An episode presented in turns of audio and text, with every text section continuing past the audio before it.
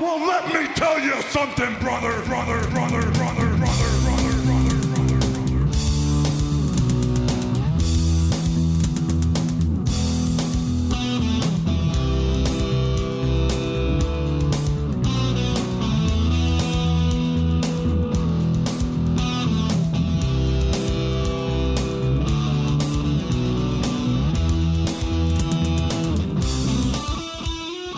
Wir melden uns zurück mit einem Machtschädel.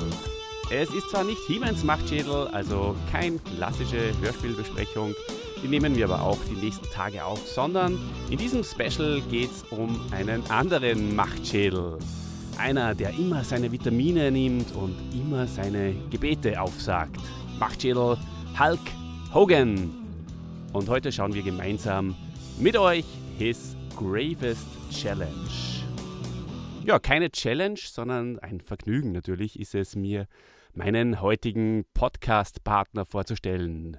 Seine Vitamine, so kann man glaube ich sagen, sind meistens in Flaschen abgefüllt und seine Gebete sagt er einmal pro Woche bei Reds auf. Hallo, Dennis. hallo, äh, lieber Olli. Hallo, äh, liebes Machtschädel. Universum. Ähm, ja, vielen Dank äh, für die Einladung. Äh, Hör mich heute wahrscheinlich ein bisschen anders an. Ich sitze nämlich in Stralsund, im nördlichsten Osten äh, von äh, Deutschland, bin quasi auf Geschäftsreise, sitze hier in meinem kleinen Hotelzimmerchen. Es gibt kein WLAN. Ich bin über meine 4G-Leitung drin. Es sollte aber alles gut klappen, denn diese Aufnahme heute, die wollte ich mir natürlich unter keinen Umständen entgehen lassen.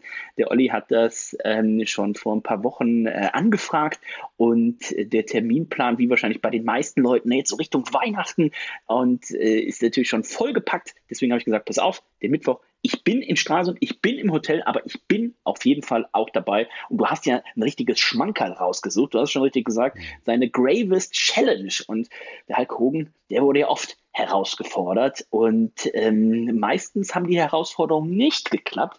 Ich bin mal gespannt, wie es heute ausgeht. Das Match ist ja fast 30 Jahre alt.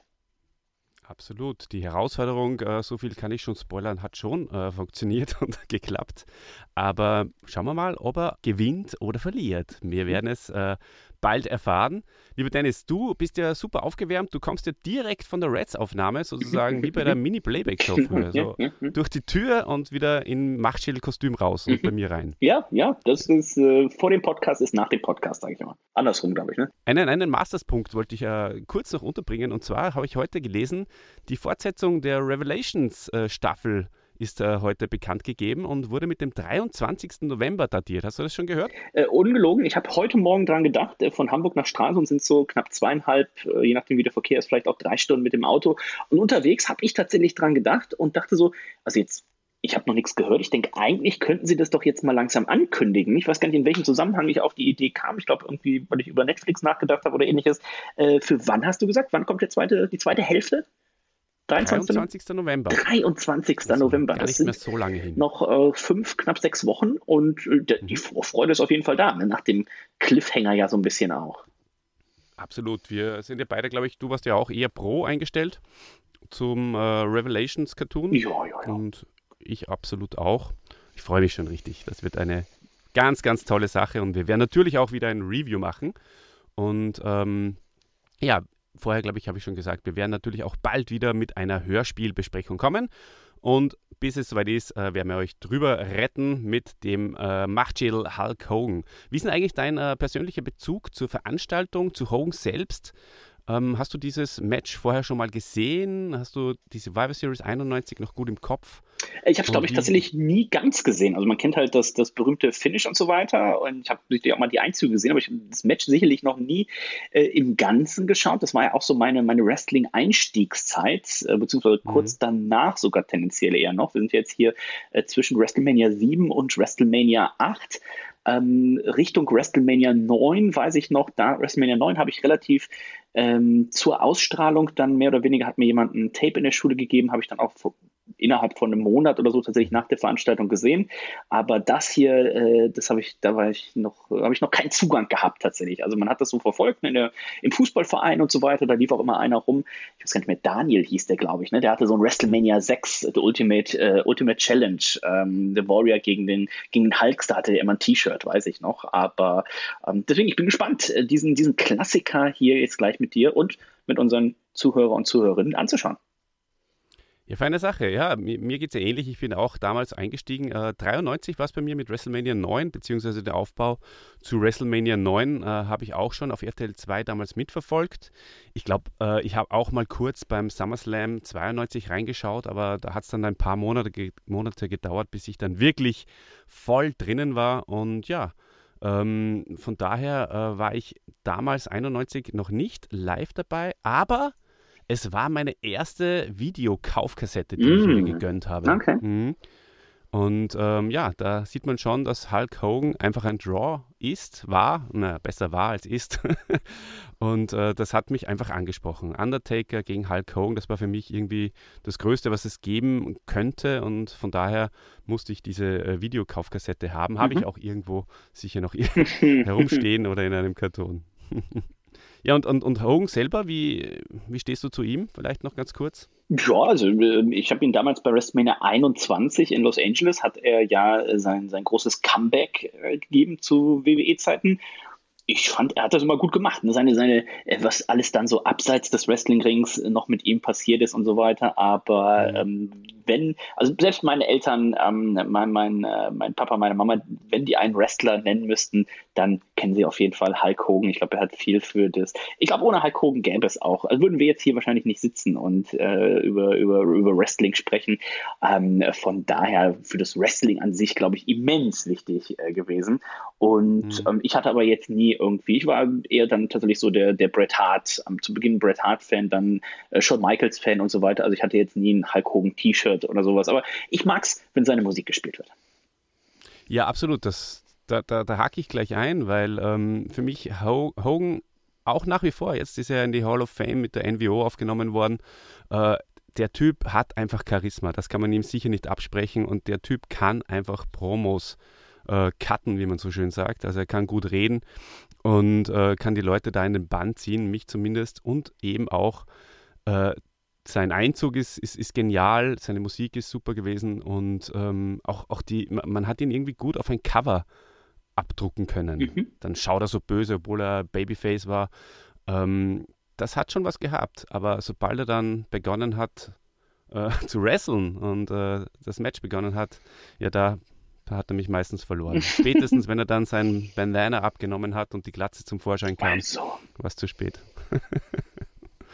naja, gut. Ähm, ordnen wir vielleicht die äh, Geschichte noch kurz äh, im, in der Historie ein. Also Du hast es schon gesagt, ähm, wir befinden uns da nach WrestleMania, was hast du gesagt? Äh, sieben, sieben oder? Mhm. Ja, ja, genau. Äh, es ist der dritte Run für Hulk Hogan als Champ und äh, hat sich bei WrestleMania 7 von Slaughter, glaube ich, den Titel geholt, oder? Ja, ganz genau. Das ja. war im, im Zuge dieser äh, Golfkrieg-Fehde äh, und so weiter. Ne?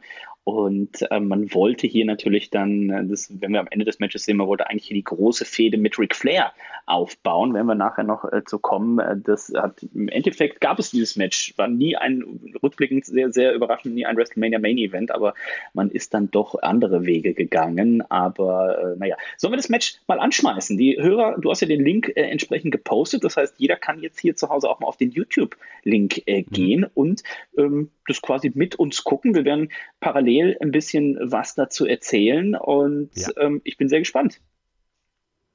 Sehr, sehr gerne. Das ist eine super Idee. Ähm, es gibt sicher die eine oder andere Länge, wo wir dann auch noch die eine oder andere Anekdote unterbringen können. Ich denke. Na, dann würde ich sagen, ich äh, erkläre ganz kurz, wie es funktioniert. Mhm. Ähm, wir haben uns äh, entschieden, es nicht über das Network laufen zu lassen, sondern über YouTube, damit auch jeder mitschauen kann. Und ihr findet das äh, natürlich in der Podcast-Beschreibung. Da ist es verlinkt zum einen. Und zum anderen, äh, wenn ihr Hogan Undertaker auf Google eingebt oder auf YouTube, besser gesagt, dann kommt das Match gleich als erstes. Es ist, ähm, das heißt Full Match Hulk Hogan vs. The Undertaker WWE Title Match WWE Survivor Series 91. und es ist äh, 19 Minuten 56 lang. Das nur die Eckpfeiler, damit ihr es auch findet. Wir steigen bei 8 Sekunden ein. Und äh, wenn ihr sozusagen jetzt auch auf 8 Sekunden vorspult, das ist genau die Szene, wo gerade vom, äh, vom, von der Halle, von der Halleneinstellung äh, zu dem kleinen Jungen umgeschnitten wird. Und man sieht da gerade so beides noch ein bisschen bei mir. Und da zähle ich jetzt dann von 5 runter und äh, dann können geht's los. Auf los geht's los, sagt man immer. Ne? Drücken. Genau. Sollte eine Werbung kommen, das vielleicht noch, Dennis. Ich mache ähm, hier Pause. Dann, genau, dann äh, werden wir kurz nach der Werbung auch nochmal sagen, wo wir gerade sind, damit ihr dann äh, uns wieder findet. Genau. Und du machst kurz Pause, weil du hast äh, YouTube Premium und ich, ich, ich, ich drücke nach fünf Sekunden die Werbung weg. Gut, alles klar. Es geht los. Fünf, vier, drei, zwei, eins, Start mit ja. der fast wie zu Silvester tatsächlich. Auch der Counter, der kleine Junge ist heiß und da sehen wir schon Paul Bearer mit der Urne. Ne? Den kennen ja auch die meisten äh, Leute tatsächlich noch. Und äh, der Undertaker in seinen jungen Jahren.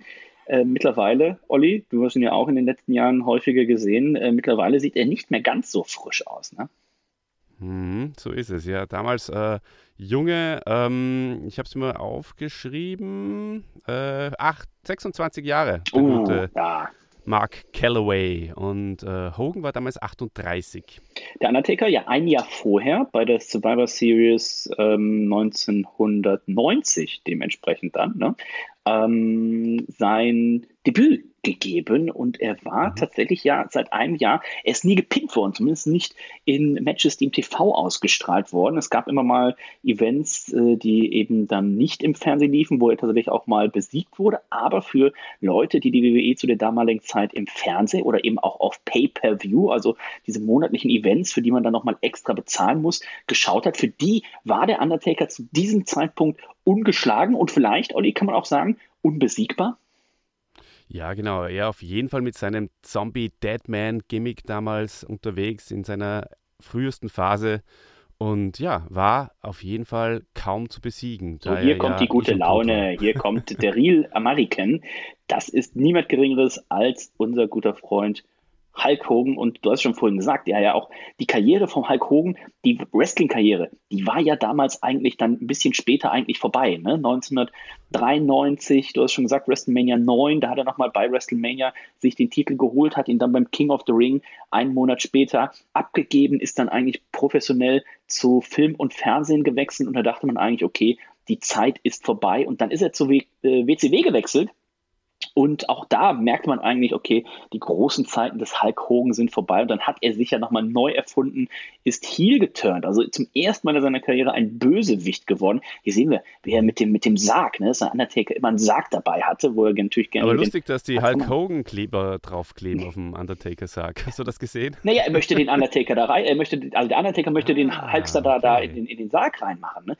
Und okay. äh, worauf ich hinaus wollte, ähm, dann eben mit der NWO, ne, der New World Order, Hulk Hogan hier nochmal seinen zweiten Frühling und ähm, dann tatsächlich nochmal einige Jahre hier aus seiner Karriere alles rausgeholt, hat aber auch eine sehr teure Scheidung hinter sich. Also ähm, da war ja. auf jeden Fall jeder Dollar, den er verdient hat, war da notwendig. Ja, er wollte ja relativ lange nicht äh, zum Heel turnen. Und äh, wahrscheinlich äh, war das dann auch ausschlaggebend. Dann hat der Eric Bischoff, der damalige WCW äh, Besitzer bzw. Äh, Macher, Besitzer war er nicht, äh, der äh, wird dann zum Hohen gesagt haben, ja, turn heel, dann kriegst du noch mehr Kohle. Ja, andersrum mal. Der, der, der Stinger, das, also von Eric Bischoff, Eric Bischofs Idee war es eigentlich, dass der Stinger hier die dritte Person ist. Und Hulk Hogan, der hat es erst abgelehnt, der hat das Angebot zuerst gekriegt, der hat es abgelehnt. Und aber was über Hulk Hogan gesagt wird, der hatte immer ein gutes Gespür dafür, wo eben das Geld ist und wo es auch zu machen ist. Und ähm, dann hat er eben hier gemerkt, so Mensch, ähm, der hat auch gemerkt, ne, die Fans bejubeln ihn gar nicht mehr so sehr, wie sie es eben noch zu diesen Zeiten hier auch gemacht haben.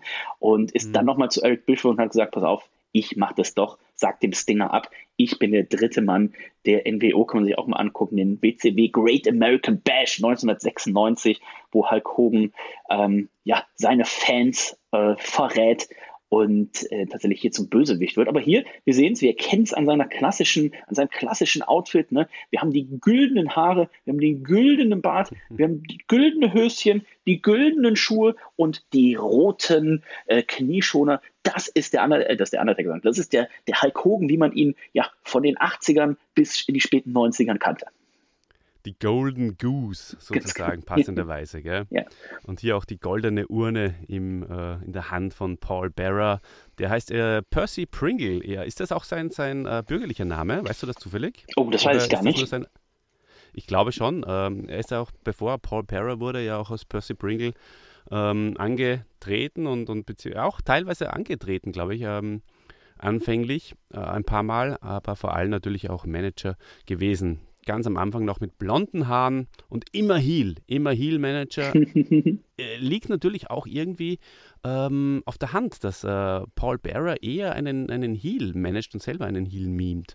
Aber äh, wir werden dann später auch noch er erkennen, dass hier in diesem Match äh, eigentlich das Publikum den Undertaker zum Face geturnt hat. Denn ich wollte gerade sagen, der Undertaker ist ja schon, relativ schnell dann auch zum, zum Face geworden. Also man nennt sich noch an den Klassiker WrestleMania 9 gegen Giant Gonzalez, da war er ja schon Babyface. Ne? Ja, das sowieso. Aber ähm, hier habe ich auch in einem Interview von ihm gehört, ähm, ist sozusagen der erste Funke für äh, seinen Babyface-Run, seinen ganz, ganz langen dann auch geflogen oder gesetzt worden, weil die Leute ihn einfach ähm, sehen wollten und ihn auch, auch nicht äh, konsequent ausbuhen wollten. Man merkt das auch hier. Wir beide schauen ja jetzt ohne Ton, mhm. aber man merkt das schon auch, dass äh, etliche Leute ihn, ihn auch anfeuern. Ja, das ist auch ein, ähm, die WWE oder generell das Wrestling war ja damals noch ein bisschen mehr Cartoon, cartoonisch, als es heute der Fall ist. Ne? Also es gab hier einen, einen Bestatter, es gab äh, einen, einen, Müllmann, es gab einen, der als Clown verkleidet war und so weiter und so weiter. Also ähm, da ist man heute ein bisschen ein Stückchen von weg. Aber der Undertaker, wenn man ihn auch hier sieht, ne, der Hulk Hogan, das ist ja kein kleiner Mensch. Ähm, wenn ihr mal äh, neben ihm steht, der ist jetzt ein bisschen auch älter geworden, ein bisschen wieder in sich zusammengeschrumpft, aber ähm, der hat auch, glaube ich, seine 1,90, 1,92, 1,93 oder was gehabt. Also der, der Hogan. Nein, der, nein, noch größer. Der ist fast zwei Meter. Ich glaube, der ist äh, gute zwei Meter groß. Hm. Uiuiui, warte mal, parallel nochmal gucken. Auf jeden Fall ein großer Mann. Und dann ja. sieht man einfach hier nochmal äh, im Vergleich, der, der Undertaker, der ist nochmal 2,1 Meter eins ist er sogar bei Wikipedia. Das hat er wahrscheinlich selber ja. eingetragen. Also ähm, der, der Hulkster äh, an sich schon ein Riese. Und wenn man dann einfach nochmal sieht, der Undertaker ist nochmal einen halben Kopf äh, locker größer. Ähm, mhm. Eine sehr beeindruckende Ausstrahlung natürlich auch der Mensch. Klar, also besonders kommt Bodyslam, hier harter Bodyslam auch auf, die, auf den Ringboden. Und weißt du, ähm, dass damals äh, der Ringboden noch sehr Boah, viel härter der kann aber war? hochspringen. Wow. Was weiß ich? Dass der Ringboden damals noch sehr viel härter war, als er heutzutage zum Beispiel ist. Ah, okay, nein, das wusste ich nicht. Das hat man ähm, nämlich erst geändert, als äh, Vince McMahon dann später in den Jahren, als eben diese große Fehde es mit WCW gab, als er selber in den Ring gestiegen ist. Und da hat er auf einmal gesagt, Mensch, das ist ja, der Ringboden ist ja viel zu hart. Und dann hat man das ein bisschen modifiziert, weil dann musste er selber da auch mal auf den Rücken fliegen im Ring. Also hier, das sieht zwar mhm. immer so ein bisschen aus, der gibt ein bisschen nach, aber er glaubt mir, wenn ihr mal mit Hulk Hogan zum Röntgen geht, das war damals kein Spaß. Also die Wirbelsäule, die sieht eher mhm. aus wie so Sinus und Cosinus ineinander verflochten. Das ist interessant, dass du das sagst, weil ähm, man gerade Hulk Hogan sagt ja, durch die vielen Leg Drops, die er da als Finish, äh, Finishing Move hat, mhm. immer wieder ähm, machen hat müssen, ähm, hat er eben auch Wirbelsäulenprobleme und äh, alles Mögliche. Ich glaube, der kommt morgens nicht gut aus dem Bett, schon, ja?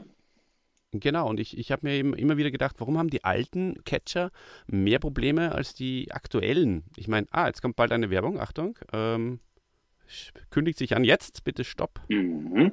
5, 4, 3, 2, 1, überspringen und es geht weiter. So. Acht Minuten und zehn Sekunden. Genau, der Undertaker zieht den Hulkster nach draußen. Also zum einen, die Ringe waren damals äh, härter. Das Reisen an sich war natürlich unkomfortabler, als es heute ist. Heutzutage hat ja jeder Wrestler seinen eigenen XXL-Reisebus. Äh, ähm, und damals mhm. gab es natürlich auch noch viel mehr Termine. Also von 365 Tage waren die teilweise 320 Tage im Jahr am catchen. Ähm, heutzutage mhm. ist das ja mhm. ein bisschen anders. Ne? Damals die WWE primär ihr Geld verdient über die Zuschauer in der Halle und äh, die ja. Pay-per-Views, die verkauft wurden. Heutzutage kriegt man den Großteil des Geldes über einfach die TV-Verträge. Das heißt, es wird heute weniger gerestelt. Und äh, wenn ich mir jetzt gerade vorstelle, also 320 mal hier diesen Leg Drop im Jahr, mal 20 Jahre, also 6000 äh, Leg Drops und noch ein paar andere Moves, die ihr ja auch einsteckt. Also das geht schon auf die Knochen, glaube ich.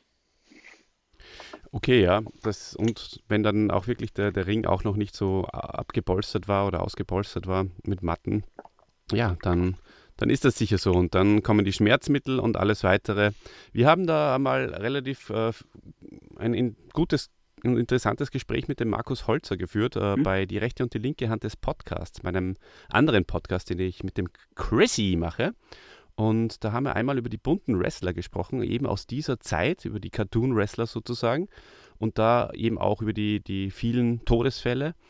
Und, ähm, und, und wir haben aber auch extra eigens noch einen Hulk Hogan und einen Undertaker-Podcast mal gemacht. Also wen das interessiert, äh, dem sei das vielleicht noch äh, ans Herz gelegt in der eigenen Sendung darf ich ja pluggen, so viel ich will. Man, man, man sieht auch hier bei diesem Match, ne, siehst du den, den Hogan-Fan in der ersten Reihe, der mhm. merkt auch, ne, der, der Hulkster, der ist hier noch, der kommt nicht richtig ins Spiel, würde man sagen, beim Fußball. Ne? Probiert hier seine, seine Mitzuschauer zu animieren, aber das war ja eigentlich bis jetzt auch ein klassisches Wrestling-Match der 90er Jahre. Ne? Das Babyface, also der Liebling der Fans, der steckt ein, ne? der Heel ist vor vermeintlich dominant und das Klassische, wir werden nachher mal gucken, wie das Match tatsächlich ausgeht, aber der Klassiker wäre jetzt, ne, Hulk Hogan sieht aus, als würde er verlieren und dann gibt es aber nachher doch noch hier den äh, Leg Drop das, ähm, und dann entsprechend den Sieg für den Hulk. So, mal gucken, ob das äh, so ausgehen wird. Äh, ich bin sehr gespannt. Eins, zwei, fast hier der, der Three-Count. Earl Hebner, auch eine Legende, muss man sagen. Ne? Der mhm. Ringrichter, den er hier sieht. Und damals noch richtig schick sahen sie aus. Ne? Heutzutage haben sie diese schwarz-weiß gestreiften Hemden an. Damals hatten sie noch diese, diese hellblauen Hemden mit einer Fliege. Sehr schön. Das ist für mich das, äh, das richtig so was Klassisches für mich. Das stimmt, ja. Ich äh, habe mich da auch äh, relativ lange nicht dran gewöhnen können, äh, wie die dann gewechselt haben. Finde ich sehr, sehr schön, dieses blaue Hemd. Schaut aus wie ein Kellner eigentlich irgendwie. Ja. Aber es passt. Wie geht es dir bei, bei den Ringrichtern? Ähm, verlierst du die auch aus den Augen oder beziehungsweise hast du sie nie wirklich im Auge? Das, das zeichnet ja einen guten, nicht, das zeichnet ja einen guten Ringrichter aus. Ne? Also ja, schon, der ja. ist ähm, immer da, wenn er muss, aber du siehst ihn eigentlich nicht 99 Prozent des Matches. Und das macht einen guten Ringrichter aus. Ne? Man könnte jetzt sagen, naja, ist ja eh alles abgesprochen. Ähm, was muss der da jetzt groß machen? Aber ähm, immer eben auch da das Match auch zu lesen, ne? auch zu sehen, pass auf, jetzt passiert der und der Move, ich muss jetzt da und da stehen, damit ich auch nicht im Weg stehe. Weil so riesengroß, wenn du zwei solche Männer hast, ne? 2 Meter eins und 2 Meter 13 oder was sie sind, ähm, 100, 110 Kilo, 150 Kilo auf der anderen Seite, da wird so ein Ring auf einmal doch sehr viel kleiner. Und wenn du dann da als kleiner Eul Höppner stehst, wenn du da einmal Achtung, an der falschen Stelle Werbung, stehst, äh, Dennis, Entschuldigung. Entschuldigung, oh, jetzt kommt gleich ja. nochmal Werbung. Jetzt? oh, gerade wo der Undertaker die Augen nach hinten dreht. Ja, bitte, jetzt überspringe ich wieder und es geht weiter. Zwölf Minuten, genau. 12.00 bin ich wieder eingestiegen. Und dementsprechend, also Ringrichter, ähm, kein einfacher Job, kein einfacher Job. Das, das glaube ich auch. Und vor allem auch ein verantwortungsvoller Job. Äh, es geht ja auch darum, die Leute irgendwie sicher durch ein Match zu führen. Und wenn es irgendwann mal äh, Komplikationen gibt, äh, wenn sich einer verletzt, dann muss der Ringrichter eigentlich das abschätzen ja. können, ob er das Match auch eventuell mal abbricht. Ringrichter kriegt ja auch über seinen Knopf im Ohr, kriegt er auch äh, Bescheid, ne? wie viel Zeit ja, ist damals noch. nicht, oder? Oder damals auch schon? Damals auch schon, ja, ja, ja. Ah, okay. Hm. Ähm, ne, das, das, das Zeitmanagement und so weiter. Also äh, der, der Ringrichter ist dann tatsächlich hier auch so ein bisschen der, der verlängerte Arm äh, von, äh, ja, von den Produzenten in Anführungszeichen, ne, von den Leuten backstage. Und mhm Ah, hier sehen wir, oh, ein ja. schöner Diving Clothesline. Da sieht man auch, wie, wie ein Fisch auf dem Trockenen zuckt der hier, ne? der, der Hulkster. Und wir sehen schon, die Urne des Undertakers, die gibt ihm seine Kraft. Das ist praktisch ähm, ja, das altmodische Seitenbacher Müsli. Ne? Heutzutage das Seitenbacher Müsli, das gibt die Kraft. Und damals war es hier die goldene Urne vom Undertaker. Ja, die Vitamine und die Gebete habe ich ja heute schon angesprochen von Hulk Hogan und der Undertaker hat das über die Urne erledigt. Ja, ja, ja. Ja, es waren, es waren fast drei Minuten lang, das ist auch interessant, oder? Drei Minuten lang äh, war jetzt eigentlich äh, ein, ein Hold, also äh, Ruhe ins Match gebracht. Oh, hier soll der Tombstone gezeigt werden, der Finisher des Undertakers und er zieht ihn durch. Olli, was sagen wir denn da? Nein, guck dir das mal an. Du glaubst Aha. es ja nicht. Das, damit habe ich jetzt persönlich nicht gerechnet, muss ich gestehen. Also, dass der sich jetzt aufhalkt nochmal Ja. und Das ist- zurückkommt ins Match. Genau, also, das ist ne, das ganz klassische Finish eigentlich eines, eines Hulk Hogan-Matches. äh, er sieht aus wie der sichere, sieht aus wie der sichere Verlierer. Dann gibt es dieses Hulking Up und ähm, er ist dann für, ja genau wie in so einem Videospiel, ne, für 20, 30 Sekunden ist er unbesiegbar und dann gibt es eigentlich den Leg Drop und dann war es das für den Gegner. Und äh, er kündigt es hier auch an, Olli. Er sagt hier, pass auf, liebe Fans, jetzt, jetzt slam ich ihn, jetzt nehme ich ihn hoch. Slam ich ihn. So, Wobei wie den- wie eigentlich Andre da the Giant, ne? Gorilla Press andeutet, aber er meint dann immer den Slam. Oh, der Flair kommt. Oh, Ric Flair. Der dirtiest player in the game. Genau, Was kurz vorher er aus der WCW, die damals noch nicht so groß war, wie ähm, es dann später der Zeitpunkt war, aus der WCW hier rübergekommen, auch den WCW-Gürtel, den er nie verloren hat, hat er mitgebracht. Und, The ähm, Real World Champion. Ganz oder so. genau, ganz genau. Und Ja. man, hier sieht man ihn auch, ne? Und Hulk Hogan, da ist er tatsächlich nicht so clever unterwegs, da lässt er sich ablenken. Hm. Und Ric Flair, jetzt siehst du auch ganz verdeppert, der, hat, der weiß auch gar nicht, was los ist, hat ja gar nichts gemacht, ne? Wollte halt Der genau, Run in der WWE ist natürlich auch sehr interessant und analysierenswert. Ja, der war ja äh, Oh. durchaus erfolgreich, Big Boot aber und ah, sehr, sehr kurz. Oh, der Undertaker steht wieder auf. Ähm, kurz, weil ähm, er dann wieder zurückgegangen ist zur WCW. Aber ähm, ja, war, war, war schon, hat schon wahnsinnig äh, Oh, intensiv. Spuren hinterlassen. Aber jetzt, jetzt, jetzt kommt die entscheidende zweiter. Tombstone auf den Schaut Stuhl. bitte genau. Man sieht es genau, dass er den Kopf nicht auf dem Stuhl hat. Ist Ja. vielleicht auch besser. Ähm, eins, zwei, drei und das ist es. Ein neuer Champion. Unglaublich. Der, äh, unser Freund Hulk Hogan verliert den Titel und es gab es zu diesem Zeitpunkt, konntest du Matches, die Hulk Hogan verloren hat, konntest du an einer Hand abzählen und hier tatsächlich ein, ein Newcomer, ein Jahr erst im Business, der Undertaker, kann tatsächlich Hulk Hogan hier besiegen, holt sich den Titel und ähm, ja, das Publikum ist, glaube ich, auch ein bisschen baff. Absolut, äh, absolut äh, unglaublich eigentlich damals. Äh, hätte sicher keiner wirklich erwartet. Jetzt äh, wird mir nochmal eine Werbung angezeigt. Ähm, Die WWE nimmt aber auch jeden los. Euro von dir, den sie kriegen kann. ja, die wissen, dass ich hier auch eine Golden Goose bin. Es geht Ja. weiter bei 16 und 7 war das. Ähm, 16 Minuten und 7. Aber gut, das Match ist eh vorbei. Ähm, ja, wie geht's weiter, Dennis? Ähm, wie ist der Follow-up? Das ist ja ganz, ganz interessant und spannend gewesen. Ich habe dir da ja auch äh, ein, ein, ein Shoot-Interview vom Undertaker geschickt. Hast du das zufällig gesehen? Oder Uh, nee, das du hab ich leider-? Das habe ich leider nicht gesehen, aber ähm, ich erinnere mich natürlich noch düster. Es gab die, also aufgrund dieser Kontroverse hat ja Jack Tunney, der damalige WWF, hieß es ja damals noch, äh, Präsident, hat ein Rematch angesetzt. Ähm, Tuesday in Texas nannte sich das Ganze. Nur äh, Mhm. sechs Tage später oder was, ne? also kurz darauf. Ja. Und äh, da konnte Hulk Hogan sich den Titel tatsächlich zurückholen. Es gab wieder einen Eingriff von Ric Flair und daraufhin hat Jack Tunney gesagt, pass auf, ich habe die Schnauze voll. Die, die letzten beiden äh, Titelmatches waren so kontrovers mit Eingriffen, ich vakantiere den WWF-Titel. Also es gibt keinen Champion mehr und ich setze diesen Gürtel beim Royal Rumble 1992 aufs Spiel. Der Royal Rumble ist das, wo zwei Männer anfangen und dann kommt alle, naja, zwei, drei Minuten, je nachdem, wie das Zeitintervall ist, jemand rein. Ähm, das geht bis insgesamt 30 reingekommen sind. Man kann aber die ganze Zeit jemanden rausschmeißen. Übers dritte Seil, der ist dann eliminiert. Und normalerweise wird da immer der Herausforderer für WrestleMania, ne, für den größten Event des Jahres gesucht. Wer den Royal Rumble gewinnt, ist der Nummer 1 Herausforderer. Und in diesem Jahr, also darauf folgend 1992 beim Royal Rumble, ging es nicht darum, Nummer 1 Herausforderer zu werden, sondern da ging es darum, Champion zu werden da konnte sich dann überraschenderweise ähm, natürlich Ric Flair durchsetzen. Also es war eigentlich alles dafür aufbereitet, um bei WrestleMania 8 dann Ric Flair als Champion gegen Hulk Hogan den Herausforderer zu haben. Hulk Hogan, der eigentlich diesen Titel ja nie regulär verloren hat. Es kam leider aus unterschiedlichsten, meist Backstage-politischen Gründen nie zu diesem Match.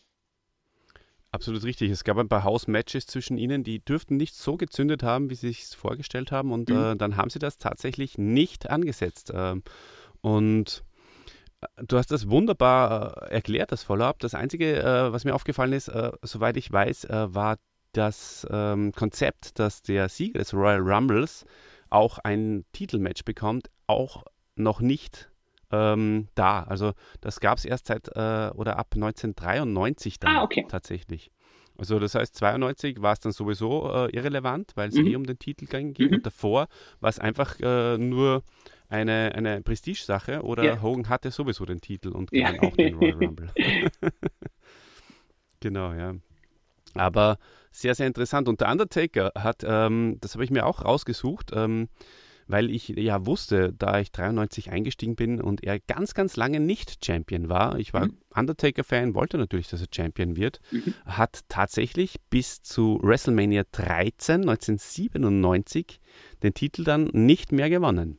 Ah, ja, ja, das ist natürlich eine, eine, eine lange Zeit, aber er hatte auch immer, der Undertaker hatte, das war immer so ein bisschen, ja, die Special Attraction auf so einer Karte, ne? Den hat man ein bisschen aus dem Titelrennen rausgehalten. Er hatte es dann mit so Leuten zu tun wie King Kong Bundy oder mit Kamala oder, oder, oder, ne? Also das war immer so ein bisschen die, wo man wusste, okay, du kannst den Undertaker auf die Karte setzen, die Leute bezahlen auch, um ihn zu sehen. Der muss noch nicht mal im Titelmatch sein. Und dass er tatsächlich dann so im Main Event war, das sagst du schon richtig, das hat sich dann erst später tatsächlich etabliert. Ne? Mit WrestleMania Mhm. 13 zum Beispiel, seinem, seinem Match gegen Sid Vicious ähm, und dann eben vielen, vielen weiteren äh, Main Event Matches und seine WrestleMania Streak und allem, was da noch kam. Aber du siehst hier, ein, ein Hulk Hogan, einen geschlagenen Mann, der weiß gar nicht, was los ist, der ist traurig, der, diese Leere im Blick, also so sieht ein geschlagener Mensch aus.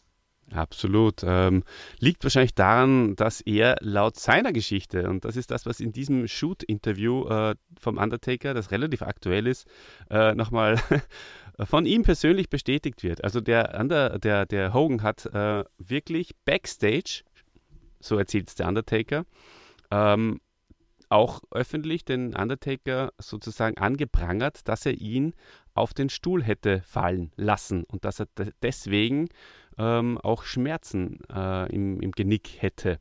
Obwohl er ihn davor gebeten hat, äh, bitte pass auf, weil er hat sowieso schon Vorgeschichte gehabt mit dem Nacken und so. Und äh, der Undertaker ähm, hat natürlich beteuert, dass das nicht so ist. Und er damals, wie du es schon richtig gesagt hast, ein Rookie. Und ähm, sie haben ihm dann auch offenbar nicht gesagt, dass er äh, sechs Tage später bei Tuesday in Texas äh, den Titel wieder verlieren sollte. Und das war, wie du auch vorher schon erwähnt, ha- erwähnt hast, äh, offensichtlich auch wieder ein geschicktes Backstage-Geplänkel von, von Hulk Hogan und ähm, Scharmützel, sagt man das so, ähm, dass er den Titel wieder zurückbekommt. Und der Undertaker hat sich große Vorwürfe auch gemacht, dass die Company einfach äh, kein Vertrauen in ihn hat, weil Hogan eben meint oder gesagt hat, dass er ihn verletzt hätte. Und das ist natürlich ein No-Go gewesen damals und auch äh, heute noch. Aber es, er hat halt gewusst, es stimmt nicht. Äh, er hat gewusst, es ist eine Lüge und äh, da hat er sehr, sehr gehadert deswegen und ähm, hat es dem Hogan auch nie richtig verziehen. Was er, das ist das eigentlich, was zusammengefasst in diesem Interview äh, erzählt wird. Das fand ich schon ganz interessant, dass Hogan eben auch nicht nur in Character äh, auf der, äh, während des Matches sozusagen das äh, zählt, dass er, dass er sich verletzt hat, sondern eben auch hinter den Kulissen. Ja, also das war damals ja noch eine andere Zeit. Und damals ging es natürlich auch noch mehr vielleicht, als das heute drum ist, ging es natürlich auch seine Position zu verteidigen. Und wo ich vorhin gesagt habe, der, der Hulk Hogan, der wusste, wo ist das Geld zu riechen. Der wusste natürlich auch, wie man seine Position verteidigt. Und das hat er dann hier natürlich auch gemacht. Und ne, da muss man auch mal schlecht über, über einen Gegner reden, damit der eben vielleicht einem hier auch nicht den Main Event Platz wegnimmt. Anders äh, hat Hulk Hogan dann das dann tatsächlich hier, also sagen wir mal nicht an- anders formuliert, ähm, das hat er genutzt, um tatsächlich dann auch ja über 20 Jahre hier an der Spitze des professionellen Ringkampfes äh, zu sein. Und ähm, ich muss sagen, das hat mir Spaß gemacht, das Match zum ersten Mal äh, zu sehen. Das war jetzt kein, kein Klassiker ähm, von den Aktionen an sich, aber es war ein Klassiker natürlich vom Matchausgang, den Undertaker mal in seinen frühen Jahren zu sehen und vieles mehr. Olli, das war eine schöne Idee, das hat mir sehr viel Spaß gemacht. Ein richtiger Machtschädel, der Hogan, und deswegen darf er auch bei uns beim Machtschädel hier antreten. Es gäbe noch ganz, ganz viel, glaube ich, zum Erzählen über die, weiß ich nicht, über die Kommentatoren zum Beispiel. Ich glaube, das waren He- He-Man und He-Man, Bobby He-Man und ähm, Gorilla Monsoon. Ich habe es jetzt nicht gehört, weil ich ja auch nicht äh, laut gehabt habe. Und aber ja, viele andere Sachen. Der Aufbau zum Beispiel haben wir gar nicht erwähnt. Da im, im, im Funeral Parlor war ja auch ganz, ganz witzig. Und ähm, Aber das passt. Äh, hat mich sehr, sehr gefreut. Danke, Dennis, dass du dabei warst in der, in der Joe Louis Arena in, in Detroit, Michigan. Mit mir gemeinsam und mit den Hörerinnen und Hörern. Sehr, sehr gerne. Und äh, den ersten Hogans Machtschädel aufgenommen hast. Und ich glaube, Vielleicht können wir irgendwann mit, mit Dida zusammen auch mal dieses, ähm, dieses King of the Ring Match sehen gegen Yokozuna. Genau, oder den gesamten King of the Ring. Gut, liebe Leute, lieber Dennis, ähm, ich würde sagen, verabschieden wir uns. Äh, danke fürs Zuhören, danke fürs Dabeisein und ähm, lasst gerne einen Daumen, Kommentar, wie es euch gefallen hat da. Das ist natürlich für uns auch eine feine Sache. Und hört euch natürlich die Folge Reds an, die direkt vor unserer Folge hier aufgenommen worden ist. Dennis, vielen Dank. Ich darf zu danken. Bis zum nächsten Mal. Hört den Machtschädel äh, demnächst sicherlich auch mal wieder mit Nico und mir. Nico lässt auch an dieser Stelle schön grüßen. Und ähm, ich freue mich jetzt schon auf die zweite Staffel oder auf die, den zweiten Teil der ersten Staffel He-Man. Und ähm, ich kann so viel sagen: weder Hulk Hogan noch Eternia.